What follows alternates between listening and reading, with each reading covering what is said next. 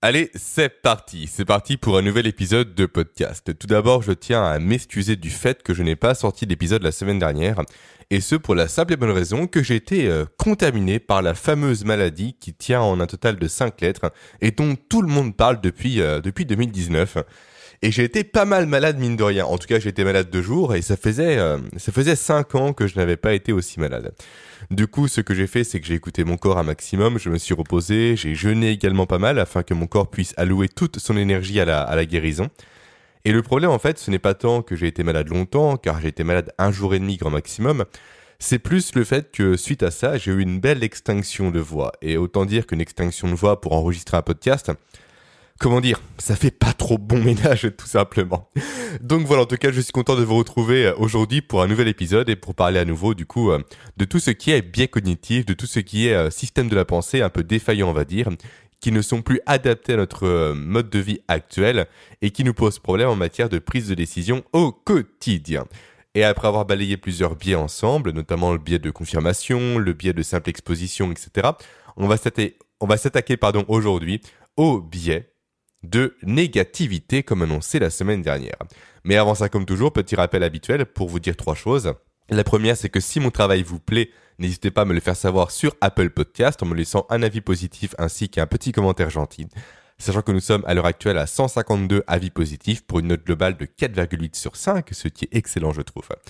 Ensuite, deuxième rappel pour vous annoncer que vous pouvez toujours rejoindre gratuitement mon programme gratuit ça veut rien dire parce que c'est un peu redondant. Mais bon, c'est la reprise, il faut que je retrouve mes mots. Donc gratuitement mon programme Brain 7, voilà c'est mieux. Un challenge sur 7 jours pour optimiser votre cerveau, ainsi que ce fonctionnement pour être plus performant au quotidien. Et enfin, un dernier appel pour vous dire que vous pouvez accéder dès à présent, sans problème et de façon illimitée, à mes notes que je prends au quotidien pour faire ce podcast, pour m'enrichir et pour apprendre à optimiser le fonctionnement de mon cerveau et de mon organisme. Tout est présent bien évidemment en commentaire de cet épisode. Et ensuite, euh, pour information, je balance ça comme ça, peu importe. Je suis en train de refaire intégralement tout mon site internet. Je change tous les logiciels pour simplifier les choses et pour vous proposer une expérience beaucoup plus euh, simple, tout simplement, et surtout unique autour des neurosciences en lien avec la performance professionnelle. Bon allez, on commence maintenant le podcast du jour sur le biais de négativité. Un épisode qui va être assez court, je pense. Alors, qu'est-ce que ce biais Que nous dit-il? Comment fonctionne-t-il? Quels sont ses impacts? C'est simple. En fait, le biais de négativité, c'est un biais cognitif tout simplement qui explique que le cerveau humain est davantage marqué par les expériences négatives que par les expériences positives. Résultat, ça dit quoi? Eh bien, ça dit simplement que nous avons tendance naturellement à retenir les expériences et les émotions qui sont négatives beaucoup plus que les expériences et que les émotions qui sont dites positives. Et en plus de les retenir davantage, c'est là que le bas blesse, c'est là que le problème survient on va accorder plus d'importance aux éléments négatifs dans nos prises de décision au quotidien. Et ça, c'est très important de l'avoir à l'esprit. On verra plus tard dans ce podcast comment pallier à ce problème, qui est un véritable inhibiteur d'action, comme on le verra également un peu plus tard. Mais déjà, avant toute chose, revenons-en à l'origine de ce biais. Comme toujours, on revient à la cause première pour bien comprendre le pourquoi du comment. Ce biais nous affecte encore aujourd'hui. Et comme toujours, si ce biais nous affecte encore aujourd'hui, c'est qu'il a eu une importance dans le passé pour être conservé par notre cerveau au fur et à mesure de l'évolution afin que nous en soyons toujours dotés aujourd'hui. Alors pourquoi ce biais a été important dans le passé? Simplement en fait car il a permis à une partie de nos ancêtres en fait de surestimer les menaces et de sous-estimer les opportunités, ce qui a été au final un puissant levier de survie. Ainsi toutes les, euh, toutes les personnes qui vivaient en fait en harmonie avec les événements potentiellement dangereux avait à l'époque, donc à l'époque de Cro-Magnon on va dire, plus de chances de survivre. Typiquement, l'exemple que j'ai pris en note de mon côté et que je vais vous partager, c'est l'exemple de l'homme préhistorique qui se méfiait, on va dire, au quotidien de toutes les baies, donc tous les, les petits fruits des arbres qui parfois pouvaient être mortels suite à ingestion. Et ça, du coup, il s'en méfiait pourquoi? Car il a vu potentiellement, lui, il y a quelques semaines en arrière, quelques mois en arrière, un de ses congénères en consommer et potentiellement soit tomber malade, soit en mourir. Et du coup, cet homme préhistorique-là, qui a été marqué par cet événement négatif, a engrammé le fait que consommer ces biais-là peut être dangereux pour sa survie.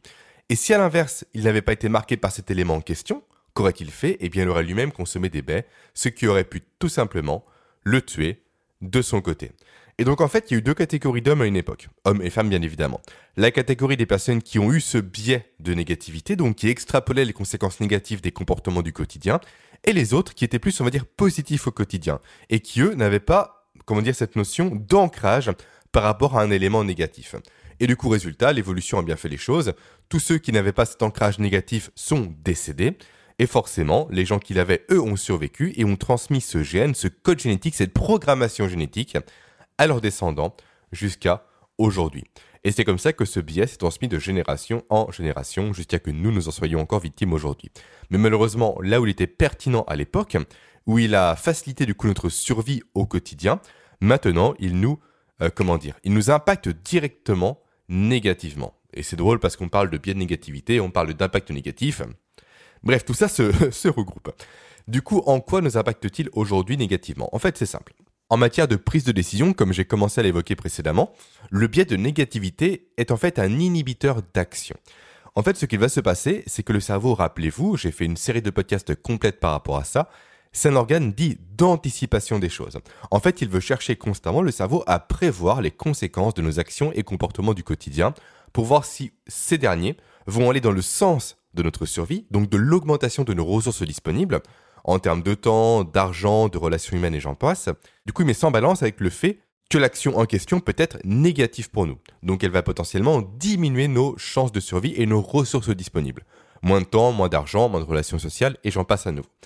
Et du coup, en fait, quand le cerveau anticipe un élément négatif, ce qu'il va faire, c'est qu'il va produire une hormone qu'on appelle le cortisol. Et le cortisol, rappelez-vous-en, j'ai fait à nouveau un podcast dédié 100% à lui, eh bien le corps déteste la production de cortisol. Il n'aime pas la sensation qu'induit la production de cortisol. Typiquement, en fait, la sensation que vous ressentez vous avant de passer à l'oral, avant de vous produire sur une scène, avant de prendre la parole devant plusieurs personnes et j'en passe, c'est l'effet du cortisol directement qui s'exprime. Ce sentiment un peu de mal-être, de malaise, de la gorge serrée, etc., tout ça est en lien avec la production de cortisol. Et du coup, en fait, le corps humain a évolué directement et ça, de ça, pardon, découle ce biais de négativité. Donc, à évoluer directement pour fuir la production de cortisol, pour l'éviter, pour passer au travers. Et c'est en ça que le biais de négativité est un inhibiteur d'action. Parce que forcément, le corps, en extrapolant des événements négatifs, en ayant un focus là-dessus, va produire du cortisol en anticipation potentiellement de ces événements-là, ce qui va nous, nous pousser à fuir l'élément en question. Donc voilà le pourquoi du comment. Le biais de négativité aujourd'hui est un inhibiteur d'action qui peut véritablement vous nuire en matière de prise de décision au quotidien et même en matière de saisie d'opportunités potentielles intéressantes pour votre avenir. Maintenant, voyons euh, comment commencer déjà à contrecarrer ce biais. En fait, il y a une technique qui est assez simple. C'est la technique dite du pré-mortem. Il me semble que je ai déjà parlé euh, en podcast précédemment. Qu'est-ce que le pré-mortem? En fait, c'est le fait de faire avant de commencer un projet, en fait, un état des lieux de tout ce qui pourrait faire échouer ce projet-là. Donc en fait, on va accentuer notre focus justement sur la négativité. Typiquement, je veux lancer un podcast. Qu'est-ce qui pourrait faire que ce podcast peut échouer? Ça peut être le manque de temps, ça peut être le manque euh, également de résonance marché, comme quoi le podcast ne va pas trouver un auditoire. Ça peut être le, le, le manque de moyens financiers, parce que certes, c'est une activité peu onéreuse, mais faire un podcast de qualité coûte de l'argent, ça coûte le prix d'un micro le prix d'une perche, d'un casque, d'un logiciel de montage et j'en passe. Qu'est-ce qui faire échouer également un podcast Typiquement euh, des enfants à la maison? Je n'ai pas de bureau isolé, les enfants crient, ça peut du coup nuire au son et j'en passe. Bref, on fait un état global de tout ce qui peut nuire à un projet que l'on veut, tout ce qui peut nuire pardon à un projet que l'on veut entreprendre. Et en fonction de ça, on va mettre des actions directement en corrélation avec les points négatifs qu'on a trouvés. Comme ça, en fait, on va trouver, on va passer en fait d'un mode recherche de problèmes à un mode recherche de solutions. Et tout ce qu'on aura listé, le manque d'argent, le manque de temps, le manque de place chez soi, euh, les cris des enfants, la résonance marché, j'en passe, en face de chacun de ces items-là, on va marquer la solution à mettre en place pour le contrecarrer.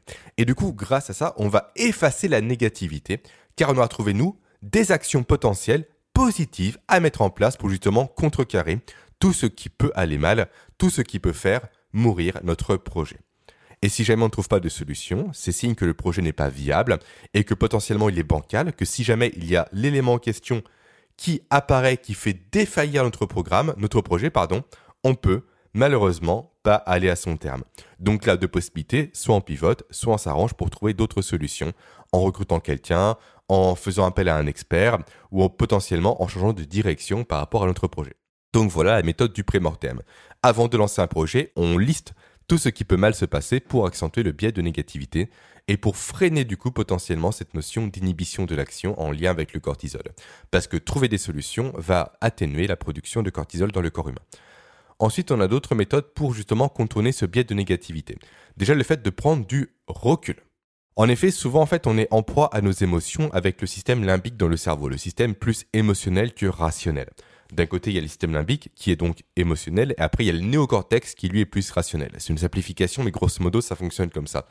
Et donc, souvent, en fait, quand on analyse une situation à chaud, on est en plein dans l'émotionnel. Et c'est là que le cortisol, souvent, justement, fait office, parce qu'il est activé par justement le système limbique. Par contre, si on prend le temps de coucher noir sur blanc quelque chose, un projet typiquement, on reprend l'exemple précédent, de noter c'est pour, c'est contre, les moyens qu'on a, les axes d'amélioration, j'en passe. Typiquement, on peut faire un SWOT avec les forces, les faiblesses, les opportunités, les menaces. Et après, on prend ça à tête reposée. Non pas le lendemain, non pas le surlendemain, potentiellement une semaine après. Là, on aura le recul nécessaire. On aura une notion en fait de méta-analyse par rapport au projet qui nous permettra, nous, directement, d'éviter le biais de négativité et donc le côté émotionnel lié à la prise de décision directement le jour J, sous l'effet à nouveau des émotions et du système limbique. Ensuite, autre élément important dont j'ai déjà parlé il y a quelques euh, épisodes en arrière de mémoire, c'est le fait de faire du journaling. Qu'est-ce que le journaling? En fait, c'est écrire tous les jours ce que l'on fait au quotidien et surtout noter les petits succès que l'on a au quotidien. Moi, typiquement, ça fait euh, maintenant plus d'un an que je tiens un journal tous les jours où j'écris tout ce que je fais et notamment tous les éléments positifs. Pourquoi? Parce qu'à nouveau, le biais de négativité fait que nous nous focalisons nous sur le négatif. Et en fait, du coup, on occulte le positif immédiatement. Mais si on prend un petit journal et si on se demande tous les soirs, quels sont les trois éléments positifs que moi j'ai fait aujourd'hui? Quels sont les trois projets sur lesquels j'ai avancé? Quelles sont les trois idées géniales que j'ai eues aujourd'hui qui pourront m'aider à l'avenir? Quelles sont les, euh, les trois, je sais pas, les trois actions que j'ai fait et qui ont été porteuses pour moi aujourd'hui? Réellement faire cette démarche consciente d'écrire noir sur blanc le positif pour contrecarrer le fait que votre cerveau, que notre cerveau, que le cerveau humain et même animal d'ailleurs, se focalise sur le négatif. En faisant ce travail-là, on va automatiquement atténuer la pression du biais de négativité en ayant conscience que l'on sait faire des choses positives jour après jour. En fait, les éléments négatifs sur lesquels vont se concentrer, va se concentrer pardon, notre cerveau vont être progressivement noyés dans un flot de positivité. Ça fait un peu dev perso, j'ai l'impression. J'en ai conscience également, mais bon, c'est comme ça, on peut compenser le biais de négativité en se focalisant sur le positif. Ensuite, autre solution pour contrer ce biais de négativité, c'est le fait simplement de s'efforcer à transformer les contraintes en opportunités. Ça, c'est un vrai travail à faire. En fait, c'est le fait de passer d'un mode d'acceptation des choses, tout simplement, à un mode résolution de problèmes. Et en fait, ça pareil, c'est un travail quotidien tout comme le journaling. L'idée est que vous puissiez, vous, dès que vous repérez quelque chose potentiellement négatif, un échec, un projet qui malheureusement est mal parti, c'est vous poser, noir sur blanc, pendant 5 minutes, pas plus, même 10 minutes, peu importe, avec une feuille, un stylo, et c'est noté comment moi je peux transformer cette euh, menace, ce problème, cette chose négative en opportunité. Comment je peux transformer cette contrainte-là en une opportunité de croissance, d'expansion et j'en passe. Et du coup, en fait, en faisant ça, même en proposant des solutions qui sont irréalistes, qui sont hors budget pour vous, qui sont euh, infaisable, peu importe. Vous allez prendre ce réflexe en fait de transformer le négatif en positif et donc d'atténuer à terme le biais de négativité. Et encore une fois, tout ça, ça prend du temps. Ce n'est pas un déclic qui va se faire en une demi-heure, en une journée, en un mois, pas du tout. Le cerveau, vous le savez, il est plastique en fait. Le cerveau est composé en fait de chemins neuronaux. Qu'est-ce qu'un chemin neuronal? C'est une voie que prennent, on va dire, deux neurones entre eux pour nous donner une action ou un comportement ou un mode de réflexion. Et en fait, par défaut, depuis des années et des années, on a été euh, baigné dans ce biais de négativité qui est donc induit de par notre évolution. Et donc, il y a un véritable chemin neuronal, comme une autoroute neuronale même qui s'est créée, avec ce biais de négativité. Et vu que le cerveau aime emprunter le chemin de moindre résistance, prendre une autoroute neuronale est beaucoup plus simple que prendre un chemin de campagne neuronale, et donc forcément, il va privilégier constamment le cerveau l'emploi du biais de négativité. Sauf que si vous, au quotidien. Vous faites les actions que j'ai décrites précédemment, notamment le fait du coup de transformer constamment les contraintes en opportunités. Vous allez potentiellement transformer la route de campagne euh, entre deux neurones, on va dire la route de campagne positive entre deux neurones, en une route, puis en une nationale, une départementale, et après en autoroute. Et en parallèle de ça, en abandonnant potentiellement et progressivement le biais de négativité, en retirant l'aspect focus sur le négatif jour après jour, vous allez commencer à voir l'autoroute neuronale du biais de négativité se désagréger, s'abîmer, puis passer en départemental, en régional, en route de campagne et en petit chemin de terre. Et du coup, à partir de là, le cerveau qui préfère emprunter le chemin de moindre résistance va forcément prendre l'autoroute de la positivité. Tout ça est véritablement vulgarisé à 100%. Mais en fait, l'idée est réellement de vous dire qu'il ne faut pas vous attendre vous des changements miraculeux en une demi-heure, pas du tout. Remodeler son cerveau, c'est possible, j'ai un programme par rapport à ça, que je vais refaire d'ici un an ou deux ans, je pense d'ailleurs, peu importe. Donc c'est possible, mais ça prend du temps. Il faut réellement déconstruire ce qui a été fait de par le passé pour construire autre chose par-dessus qui sera moins énergivore pour le cerveau pour être employé. Et à partir de là, vous allez pouvoir, vous, commencer au fur et à mesure de la pratique, au fur et à mesure de l'expérimentation, à, trouver constamment l'opportunité dans la menace. Ok, ensuite on a également une autre méthode pour contourner le biais de négativité, c'est l'emploi de la méthode dite Kaizen. Alors qu'est-ce que la méthode Kaizen? C'est une méthode en fait qui est issue de, du Japon déjà et qui vient du domaine de l'amélioration continue et en fait qui a pour vocation, qui a pour but, qui a pour démarche, qui a pour logique de favoriser la démarche des petits pas en fait, de l'implémentation positive. Alors quel est le lien entre le biais de négativité et la méthode Kaizen? C'est simple. En fait, le lien réside dans le fait que le cerveau ne va pas aimer changer drastiquement quelque chose. Quand il va se focaliser sur du négatif, il va avoir une masse d'éléments négatifs sur laquelle il ne pourra pas agir, sur laquelle il n'aura pas d'emprise, sur laquelle il ne pourra pas réellement actionner quelque chose pour avancer.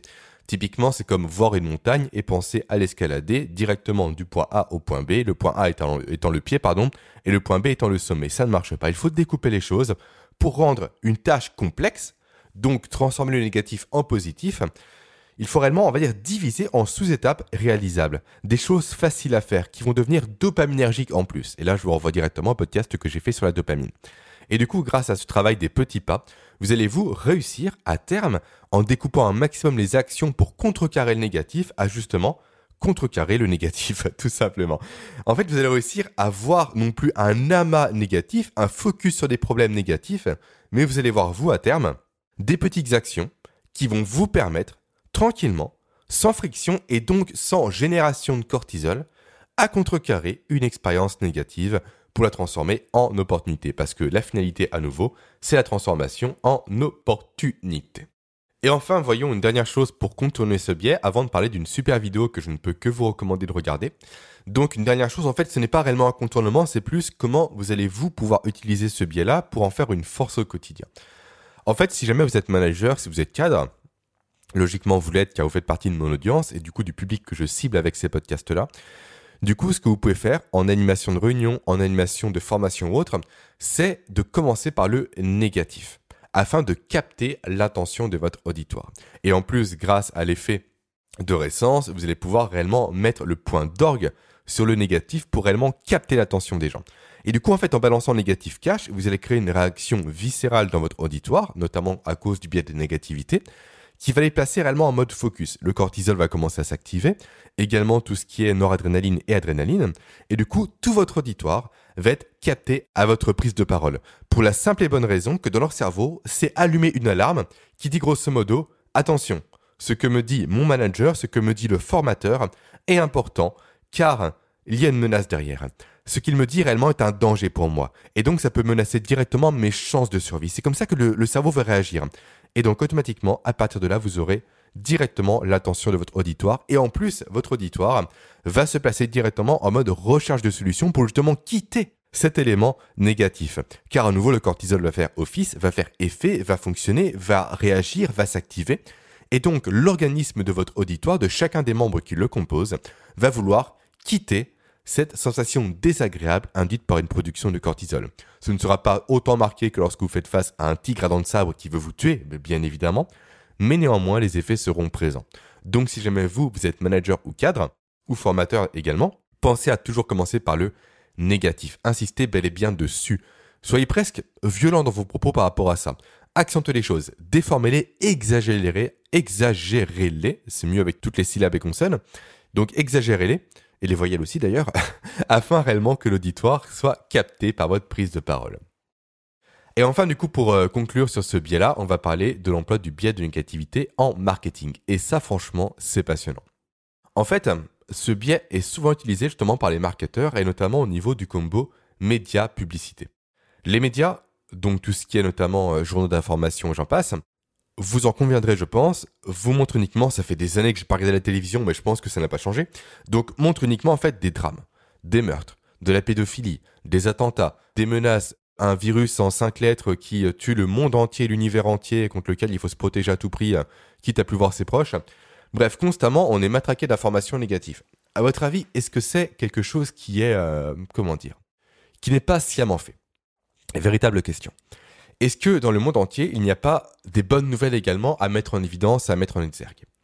Est-ce qu'on est obligé en tant que média de balancer que les pires choses du monde constamment, à longueur de journée, au visage de notre auditoire? Je ne pense pas. Pourtant, ça revêt un véritable intérêt marketing à cause du biais de négativité. En effet, en nous focalisant sur le négatif, chose que le cerveau aime à nouveau comme vous l'avez compris maintenant, automatiquement le cortisol va se produire. Dans votre organisme, du cortisol va se générer, etc. Et du coup, en fait, ce qu'il va se passer, c'est qu'une fois que le journal est terminé, une fois que les mauvaises nouvelles ont été annoncées, on va dire, on va switcher sur la publicité, avec des choses réconfortantes, en lien avec la sécurité. Typiquement des alarmes pour chez soi, en lien également avec le besoin calorique de notre organisme. En effet, on a eu peur précédemment. Le corps se prépare au combat ou à la fuite, il a besoin d'énergie. Hop, comme par hasard, une petite pub pour Magnum. Oh, pour Nutella. Oh, pour Cochonou, pour peu importe. Il y a un lien entre tout ça. Si les journaux vous font peur au quotidien, c'est pour accentuer le fait que la publicité puisse vous vendre des choses grâce à ce biais de négativité, grâce au fait que votre cerveau est conditionné pour réagir par la fuite, par le combat ou par la paralysie à une peur, à une production de cortisol. Et du coup, à cause de ça, inconsciemment, vous serez vous plus attentif, beaucoup plus réceptif également aux messages publicitaires. Et là, on revient parfaitement bien euh, avec ce qu'avait dit. Euh, comment il s'appelait euh, Genre, non, c'est pas ces gars-là, c'est qui Patrick Lelay, voilà, Patrick Lelay, donc, qui était le président de TF1 et qui a dit en 2004 comme quoi TF1 vend du temps de cerveau disponible pour les publicitaires. Eh bien moi j'irai encore plus loin en disant qu'il vend du temps de cerveau alerte par rapport aux publicités, publicitaires. Donc en plus de vendre du temps de cerveau, il vend un cerveau qui est formaté, qui est programmé, qui a été manipulé pour être plus réceptif aux messages des publicitaires. Et du coup là, je ne peux que vous inviter à regarder un super documentaire sur YouTube qui s'appelle Le syndrome du grand méchant monde de la chaîne Horizon Gull qui parle de ça en détail. Le syndrome en fait qui correspond au fait que le monde entier est méchant autour de nous, en tout cas que la vision du monde entier est méchante autour de nous pour nous pousser à l'achat. Et franchement, ce documentaire est je pense la vidéo YouTube que j'ai le plus recommandée depuis toujours. Donc voilà pour ce biais de négativité. J'espère que ça vous aura plu et maintenant je vous dis la semaine prochaine pour un nouveau biais, à savoir cette fois-ci l'effet Dunning-Kruger, qui va notamment parler d'un homme qui s'est recouvert le visage de jus de citron pour devenir invisible au regard des caméras de sécurité de banque qu'il a essayé de cambrioler. Et non, je ne plaisante pas, et on en parlera ensemble la semaine prochaine. Et d'ici là, n'hésitez pas à me laisser une note ainsi qu'un avis positif sur Apple Podcast, ainsi qu'à consulter mon challenge Brain 7. Excellente journée à vous et à très vite. Ciao